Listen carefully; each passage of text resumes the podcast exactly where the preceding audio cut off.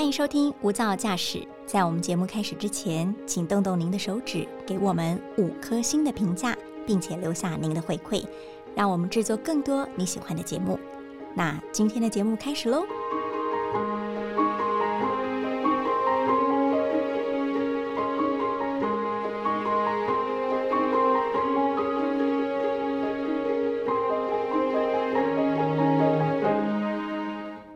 每天下班的时候，我们会看到很多人搭上捷运准备回家，但是他的目的地也许真的不是回到自己的家，而是前往另外一个场所去运动，比方说健身房。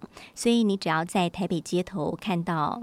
晚上的健身房通常都是挤满了人，但是如果你真的问你身边的亲朋好友，你会发现去了健身房缴了报名费，但是半途而废的人实在是太多太多了。运动对我们来说有千百种理由，告诉自己说我真的做不到，但是难道真的有这么难吗？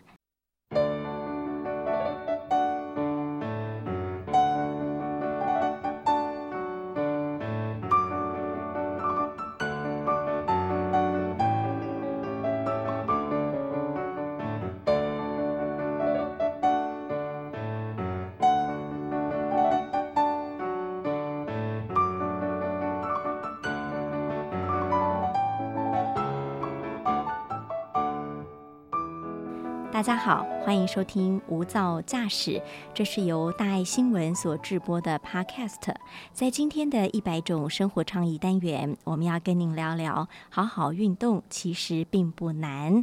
来到我们现场的来宾本身是瑜伽老师，也是非常多本书的作家黄慧茹。慧茹老师好，主持好，各位听众朋友大家好。老师，我刚刚提的是一种场景，一个现在我们常看到的现象哈。嗯，所以。所以，像我就会觉得，在我身边很多人都是缴了巨额的健身房的费用，但是他可能只去了三次或五次。嗯，其实我们在之前也有跟主席稍微聊说，为什么这么多人都知道运动这么重要，为什么却没有办法持续下去？嗯，我自己的观察，第一个就是他给自己的目标太大了，太高远大。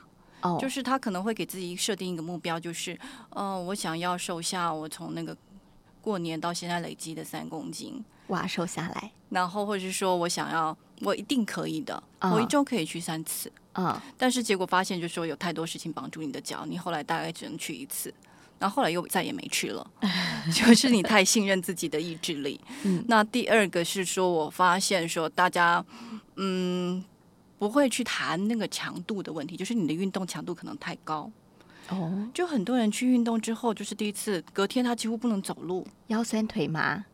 对他几乎不能走路，然后，可是他也不知道，也许说我们东方人比较顺服。嗯，不会去回去讨论，或者跟你的教练讨论，说我这个强度是不是太高了，或是你应该去调整，去上不同的课程。所以你就去觉得说，我可能很少运动，所以教练给我的目标就一定要达到。可是你隔天又痛的不得了，所以你就想说我不要再去了。你根本就看不到明天的太阳，你怎么会想要再继续呢？所以我会觉得你比较适当的强度就是你运动完，虽然会有一点点酸痛，但是它也许是一种。痛爽感，嗯，你还是很期待下次再来运动，痛快的感觉，对，是一个你愿意还是持续的做下去的运动的强度才会帮助你继续的运动下去，所以不用给自己太高远大的目标，然后要知道去体会你的身体是不是给你太大的压力，那其实也是。没有办法让你持续下去的。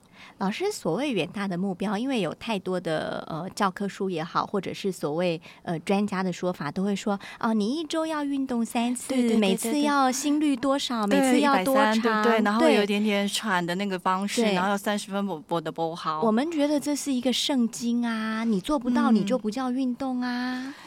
对，可是这个圣经也被打破了。就是美国的运动指南，它有被更新。嗯，就是我们以前都会觉得要运动个三十分钟，否则就那个心跳没有到一定的效率的时候，它就是没有效，我们就白做了。对，但是现在比较新的是说，你的你不搭手扶梯，你走楼梯，嗯，你你停车的时候停远一点，你走过来，或是你晚上回家的时候，你去遛狗。哦，只要它持续超过十分钟，是都可以累积在你一周的一百五十分钟的有氧运动里面，都算是你就是你可以零存整付。是因为黄慧茹老师是呃做过非常多年健康议题相当报道的人，所以您自己也研究很多国外的资料，所以您带给我们的是最新资讯喽。对，而且为什么会有一个这么大的一个改变哦？就是说。嗯，以前都一直在讲说至少要运动多少了，为什么这件事会被改变？是朱朱琪，你觉得呢？我觉得是因为太多人都做不到原本的圣经的要求，这当然是一个很大的因素。就是说，我们不要让时间变成我们不去运动的借口。嗯，另外一个很大的因素，大家有没有发现，我们做的时间是太久了？嗯，就久坐现在变成一种疾病。而且是全球重大的公卫议题，没有错。就是我们久坐，我们静态生活，我们几乎都没有在动，我们变沙发马铃薯了。对，而且它不是说你久坐这件事，不是你有运动习惯能改变哎，所以你要常常给自己创造能离开椅子的机会，各种方式，各种方式啊，离开你的椅子，就算你在办公也一样，是，就是你去倒个水，或是你要跟你的同事讨论事情，不要老是用 Line。走到他旁边去跟他谈一谈，创造你任何能站起来的方式，都已经在发动你的臀腿了。所以你只要离开沙发开始走路，那就是算你的零存整付的运动的基基数点数了吗？因为我们最近写的书是讲肌力肌少症嘛，你看那个装站起来坐下，它事实上就要运用到你的核心臀腿，是而且你肌少症的那个测量，你去医院的话也是用你起站。的次数来来看的，所以你光起站这个就可以运动到非常多的大肌群。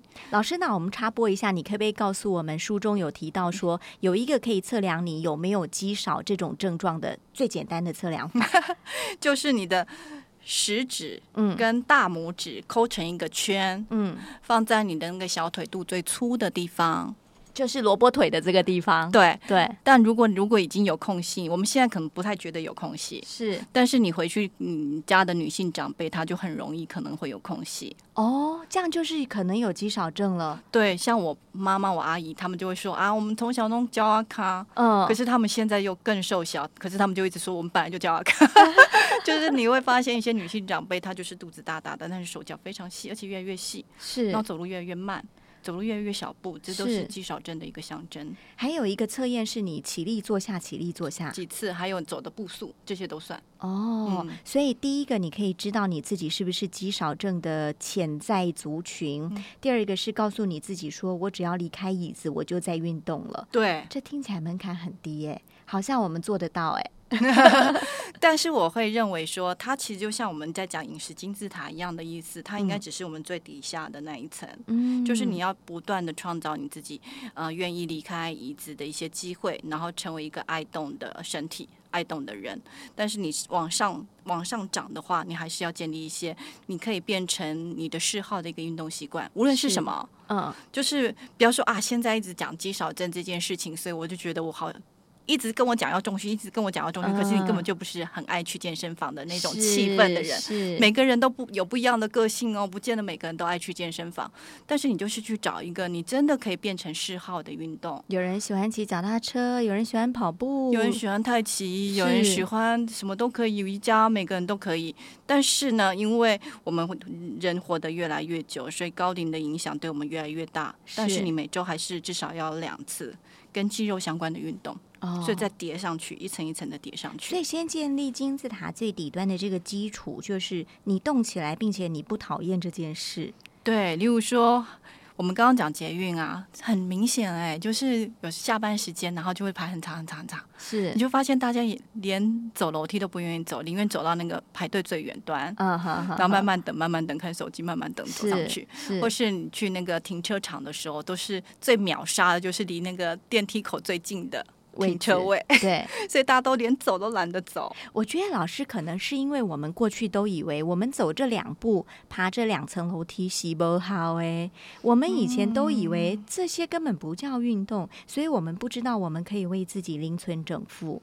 这些都是很重要的运动，连下楼梯都是很好的运动。嗯，下楼梯也要抵挡你的体重往下。可是人家说下楼梯会伤膝盖，对，但是它事实上会。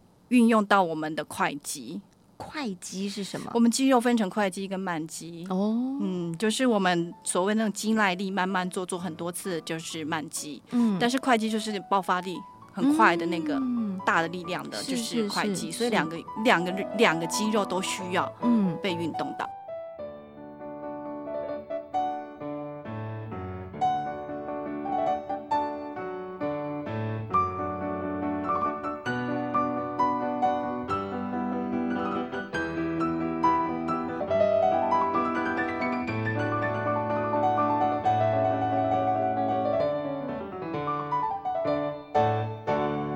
老师，那我也要请您回想您自己的运动历程哈。你说你很年轻的时候也是一个不运动的人，我就是那种文科的女生呢。嗯，就是那个体育课都要补考的，可没有想到现在会从事这种跟健身相关的产业。是，所以老师，你你本身应该就是一个励志的故事。就是呃，后来我就进了康健杂志，然后一开始被分配到跑那个运动线，是，然后我就是完全没有运动习惯的人，然后就。朱琪应该知道，你会去采访，人家问就会问你说：“那你的运动习惯是什么？”然后你就很尴尬，说没有运动习惯，然后就开始想说公司附近有没有什么可以去运动，嗯，然后就去选了瑜伽，好像做得来就去了。那时候是因为你做这个工作，你觉得你需要有一点参与感，就是每次聊天的时候说你做什么运动呢？你可以说我做瑜伽，要有点谈资。没想到在运动界会说哦，它不是运动。所以你从瑜伽入门，对对对对，你一开始就很喜欢吗？没有，只是做得来，做得来。对，哦，柔软度也没有特别好。刚刚您提到的第一步，哎，做得来，对，柔软度也没特别好，就是做得来，然后时间配合得来。其实多数人选瑜伽或是其他的因素都是一样，第一个是时段，嗯，第二个是强度，嗯。的时段你配合的来，强度配合的来，大概就可以了。对，因为毕竟我们要去健身房，要去瑜伽教室，都是我们得通勤去到某个特定的地方，某个时间。所以我会建议大家，真的不要常常去考验自己的意志力，嗯，考验自己的心智，嗯。所以你的可进性非常非常重要，可进性。所以最好是在你的办公室附近，不要选在你家附近。为什么？你。一回家，包包一放，一坐到沙发上，你很难站起来。真的，不要考验自己的意志力，最好在公司附近，然后你就运动完就再回家。下班直接去，对，运动完再回家。或是你，你，你，你会，其实即使是在路上的路，我都觉得还是很可能就直接坐回家。最好在办公室附近，就是那个可进性还是会影响你的运动频率。嗯，所以第一个找一个方便又近的地方，对，然后让自己先养成这个规律的习惯。找一个你不讨厌的，然后做得来的，嗯，就然后把它变成习惯，最好变成嗜好。老师，所以您从瑜伽入门，你做得来，你时间方便，交通也方便，然后就这么一路练起来了吗？你都没有放弃过吗？就一路练了二十几年哎，还练到去印度学习，现在变瑜伽老师，嗯，中间都没有放弃过。所谓的放弃，就总是会有做那种很大专案很忙的时候，好几个一两个月没去，嗯，会有这种过程，嗯，但还是它一直持续是你一个运动习惯。你后来是有喜欢上他吗？我觉得是是某种身心相连，你对你身体开始有一种探索的这种事情，你会让你钻进去。是，例如说，我会突然发现，我每次受伤都是左边。哦，你就开始好奇了，就是说这代表什么含义？哦，或是明明你全身的肌肉已经准备好了，但某些动作你还是不能做，嗯，那是为什么？嗯，是你的恐惧吗？嗯，就是瑜伽会带来你对身心的理解，你愿意想去多探索，这已经什么帮助你身体的问题了耶？对啊，哈，或者是某些人做某些动作的时候会哭。这瑜伽教师还蛮常遇到啊，那是为什么？类似这种事情啦，但听起来会有点悬。但是瑜伽就是会遇到这种事情，你就就会想知道说，身心相连这件事情，嗯，很奥妙。是，例如说疼痛这件事也是很奥妙。是，例如说我在当总编辑的时候，我是常年受肩颈酸痛所苦，超过十年，就是有超级月亮那一年，我头还不能抬起来。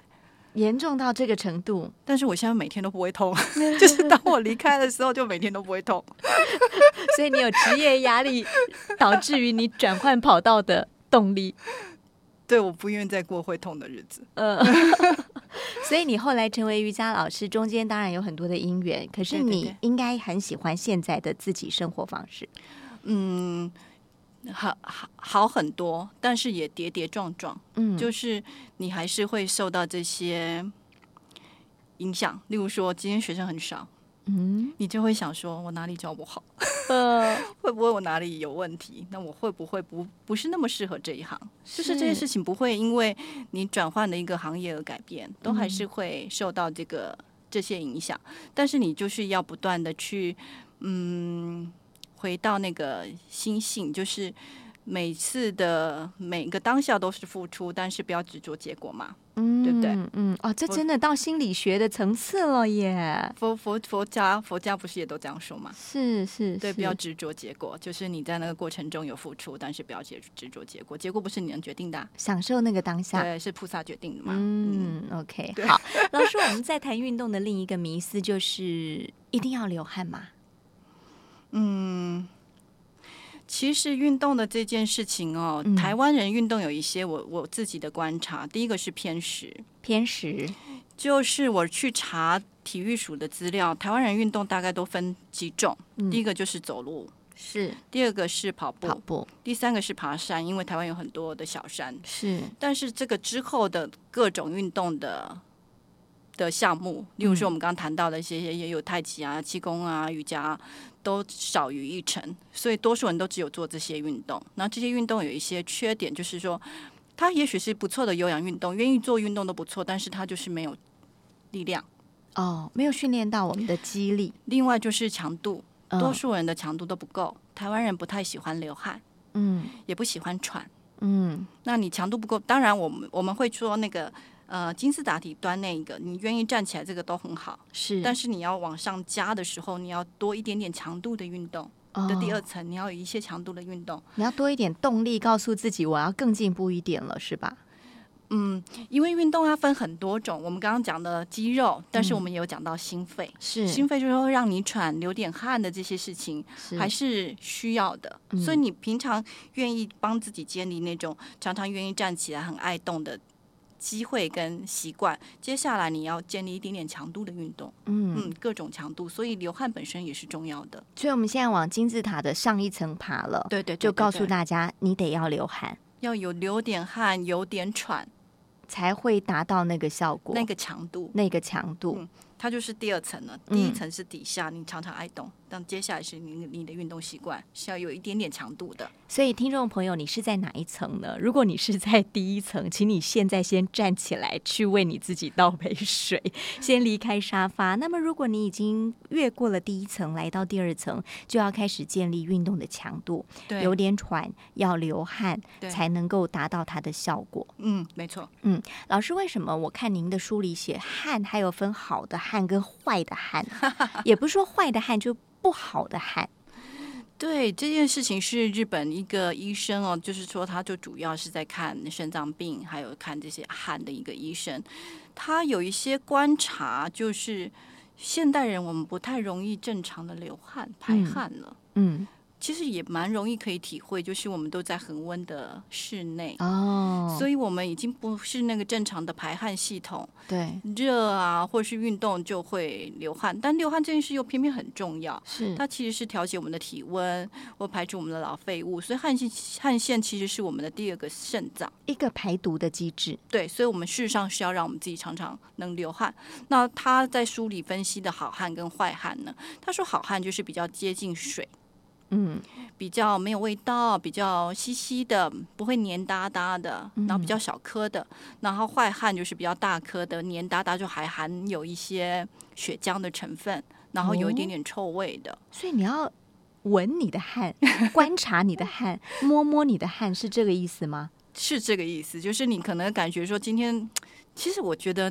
你有没有吃很多肉的时候，隔隔天还蛮能有感觉的。你如果吃的比较轻、比较素的时候，你的汗通常都会比较比较清爽一点点。是，然后你也可以用一些方式去建立自己能排汗、正常的排汗。例如说，我们刚刚讲的运动，无论是有氧运动或是肌力的运动，你就是做很大的肌，事实上也马一运用到大的肌群的时候，很容易排汗。会。另外就是呃泡澡。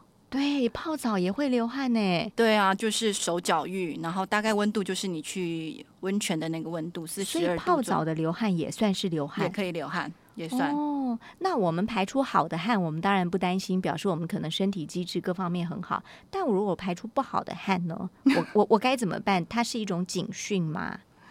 我不是很清楚排出不好的汗会会怎么样哎，就是我们身体会，但我想说排汗都是好事啦，就表示你的身体，例如说是比较粘稠、血浆、蛋白质过高等等的背后的因素会再告诉你，所以它可能是一种你身体发出的讯号，对对对，不代表说你生病了或怎么样，嗯，好，可能是你身体的状况它发出的讯号，有可能你今天的汗。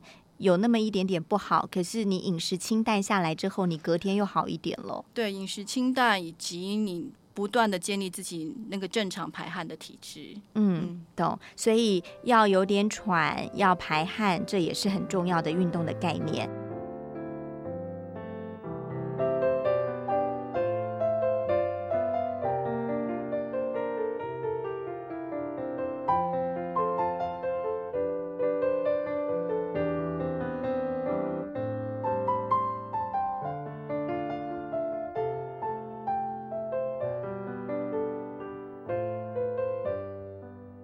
老师刚刚提到说，泡澡的流汗也算是排汗，就让我想到静坐也是一种运动吗？这种我们其实什么都没做，这也叫一种运动吗？其实有研究发现，静坐的人比较能控制体重。哈？就觉得他好像没有运动到，对不对？没有燃烧到卡路里。我只是坐在这里发呆，耶，这也算吗？哪有在发呆？你还是有在数息或干嘛？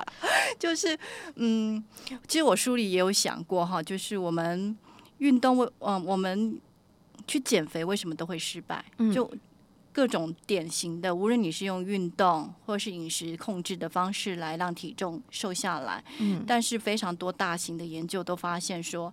百分之九十五的人都会复胖，嗯，就是都在做白工，就百百分之五的人会成功。是，但是有一个方式是可以帮助你真正做好体重控制，嗯，静就是身心介入的各种方式，例如说静坐，哦，例如说正念饮食，就是你非常重视你每一口吃的方式，嗯嗯，认真的吃饭的意思，嗯，所以为什么呢？就是像我会遇到说，我的学生会告诉我。嗯，他开始练瑜伽之后，会比较重视他吃的东西。嗯，就是你会比较重视你身放进你口中的东西。然后，另外静坐的人，他当然我们都知道他比较能舒压嘛。嗯，那压力本身是呃过劳肥是真的，就是 就是我们的皮质醇失上会让我们的肚子比较大，所以嗯，静坐的人就会比较容易。不会受压力的影响，例如说，我今天就是很烦，或是我工作上受了委屈，是。我回去就会一直想吃东西。可是你有静坐，或是你有正念的练习的人，你可能会，好，我就是想吃怎么样，然后我好好的享受一口两口，但是我不会抱着一个冰淇淋整桶把它吃完，就是无意识的一直吃完。这个是静坐或是正念饮食可以对你的帮忙。哦，换言之，呃，静坐也好，正念饮食也好，它都是回归到一个心灵的层次，对，帮你找到一些。稳住你自己的力量，是吧？因为现在我们不太容，不太会说啊，我肚子好饿，我们因为饥饿去吃，因为隔隔壁就是便利商店，转个角就是面摊。我们因为想吃而吃，对，我们因为情绪而吃，我们 我们为了犒赏自己而吃，我们高兴也吃，不高兴也吃，我们委屈也吃，我们伤心也吃，是，所以我们吃被带于很多的含义，但是我们。无论是静坐，或是我们刚刚讲的正念饮食，会帮助我们拉出来一点点，跟你的情绪有点距离。嗯，所以不会因为情绪而导致我们暴饮暴食，导致一些脂肪的囤积。可能你平常的运动也就前功尽弃了。不过我不会很喜欢人家，就是觉得吃就是运动是为了消耗你的吃，就是饮食。食物本身就是一个美好的事情，就饮食没有这么罪恶就对了，就好好去享受你的饮食。运动也是，嗯，运动也是一个奖奖赏，不要觉得说美食是奖赏，运动是一个惩罚，是。不要这样想，两个都是一个奖赏。不要觉得说我吃了我就得动，这样就有奖赏跟惩罚的对，就一直在面算说啊，我吃了这个两百多卡，我待会要跑几个几小时，是。不要这样想，两个都是奖赏。两个都是让自己开心的事，得要这样想。老师，你又帮我们解套了，因为 很多人会说，我吃了一包洋芋片，我该死了，完蛋了，我会胖，所以他就充满了吃之后的罪恶感。呃，嗯，我没有这样，我想吃我还是会吃，但我不会吃到一口接一口。嗯，我就是会好好享受它的吃。就是你爱吃的东西，既然你想吃，你就要享受你吃这件事情。对，嗯，然后不要想说我待会啊，因此我又要跑两小时。对。运动本身也是一件很美好的事。是，如果我们是用前者的想法，就会把运动当成一种惩罚或者一种代价。对，那我们就不太可能从中得到快乐。对，没错。嗯，老师在先前一本叫做《不减肥才能瘦》的这一本书里头就有提到这个概念。对，就是所谓你真正想要维持一个好的体态，绝对不能单纯只靠不吃、忍耐、节食，对不对？这个我觉得。没有人可以做一辈子吧？因为现在，例如说现在断食也很流行，嗯，然后一六八，对，所以很多人都会问我说：“那你觉得什么是好的？嗯，运的减肥的方式？是？”我就说可以做一辈子，嗯，对你而言可以做一辈子，嗯，所以你你要做的是改变你自己的生活、饮食的，甚至运动的一个心态，但是你能做下去。嗯，然后你带来的是健康，那你好的体态，或者是你看起来老的比较慢，这些都是附加价值。嗯，所以你是为了你自己更健康而做这件事情，对对，懂，而不是说我有一个目标，我要瘦五公斤，那很难，因为大家都会瘦瘦胖胖，瘦瘦胖胖，一直在这个溜溜球效应中。嗯，我会建议建立的是行为目标，而不是数字目标。嗯，例如说我要多喝水。嗯，那你就是想说，我多喝水这件事要从什么方式去下手，而不要想说，呃，我要瘦五公斤这种事，或三公斤这种事，这个我觉得本身会带来压力，然后压力本身就会让你不容易做。是，嗯，那是一个循环，对对吧？哈，对。假如这个事的出发点是你有一个预期目标，那这个目标没达到，你就会处在沮丧中；但是达到了，你又怕你失去它。好像一辈子在这个地狱循环，一辈子在跟体重计搏斗啊！但我觉得人生有这么多好的、美好的事可以去追寻，不要一辈子都在都在讲这个减肥这个事情，就是应该把它变成一个你可以执行的一辈子的习惯之后，就不要再管那个事了。嗯。真的就不要再管着去追寻让你闪闪发亮的事。老师，可是您讲这个太没有说服力，因为您自己本身体态维持的太好了，大家可是我就是这样做，我就是想要像你这样啊。但是我就是这样做，我体重都没有变，所以我才可以敢写这样的书。就是你真的就是建立你自己的习惯，然后总是偶尔会会想说，我今天想吃咸酥鸡，放松一下，这都无所谓，就是你人生做到 B 加就好了。B 加，连 A 减都不用吗？就是你大概七八成都是吃健康的食物，就是我早上会吃蔬菜，我都我多数的时间都是做我觉得对我身体好的事。可是人毕竟不是圣人，你总是会有那种沮丧或伤心，或是你想要食物抚抚慰你的时候，那你就去做啊，那好好享受它嘛。嗯，然后嗯，听起来是一种对自己好一点的概念。其实我后来有看到有一个人说，那个能减肥的人是好命的人。怎么说？其实很多人体重减不下来，背后有非常非常多因素。嗯，例如说他里面举的例子，嗯，在育儿期，所以永远睡不饱。嗯，那事实上新手妈妈，所以那的确是会胖。对，或是你根本你被你的上司 欺压到，你每天都很痛苦，那你都乱吃。呃。那你当然也不太容易瘦，所以你你有人生会有一个余裕可以好好减肥的人是是幸福的，是好命的人。对，那你能好好吃饭、好好睡觉、嗯，好好运动的人，的确也是好命的人。是这样就是好命的人了。没错，我还记得老师有在书里写说，运动会带来一种恋爱的感觉，因为你会分泌所谓的脑内啡。对哦，OK，这个就像一种某种血清素一样啦，哈。对，那血清素是另外一种化学物质，然后脑内啡是。是一种呃，这是两种不同的，对对对对但它都会让人快乐吗？对对对对对。所以，如果你爱上你的运动，你就会有一个谈恋爱的对象，是这个意思吗？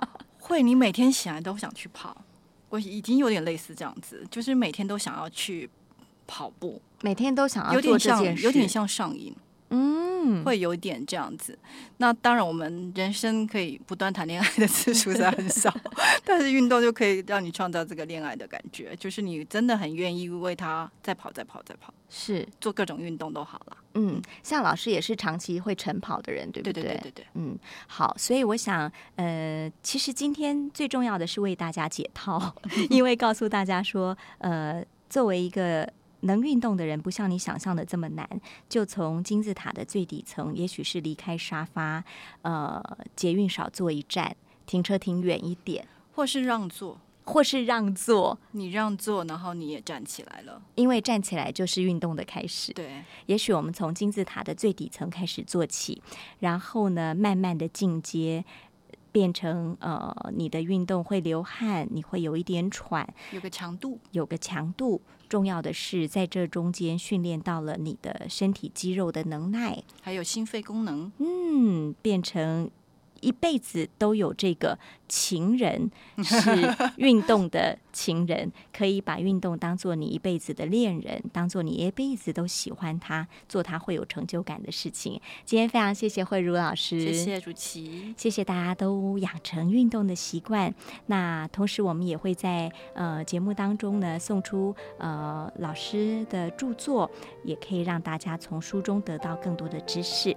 感恩您收听今天的无噪驾驶一百种生活倡议，我们下次再见。